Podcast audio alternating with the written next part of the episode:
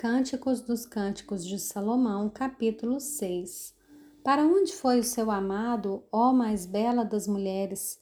Que rumo tomou o seu amado para que ajudemos a encontrá-lo? Meu amado desceu ao seu jardim, aos canteiros de bálsamo, para pastorear nos jardins e para colher os lírios. Eu sou do meu amado, meu amado é meu. Ele apacenta o seu rebanho entre os lírios. Minha querida, você é bonita como Tirza, encantadora como Jerusalém, impressionante como um exército com bandeiras. Desvie de mim os seus olhos, porque eles me perturbam.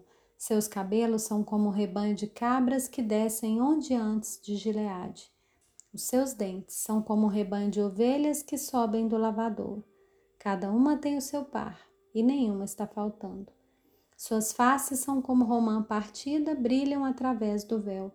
Sessenta são as rainhas, oitenta as concubinas e as virgens sem número, mas uma só é a minha pombinha sem defeito, a mais querida da sua mãe, a predileta daquela que a deu à luz. As outras mulheres a veem e dizem que ela é feliz, as rainhas e as concubinas a louvam.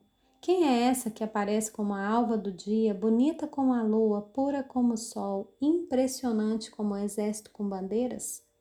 Desci ao jardim das nogueiras para ver o renovo dos vales, para ver se brotavam as videiras e as romanzeiras estavam sem flor.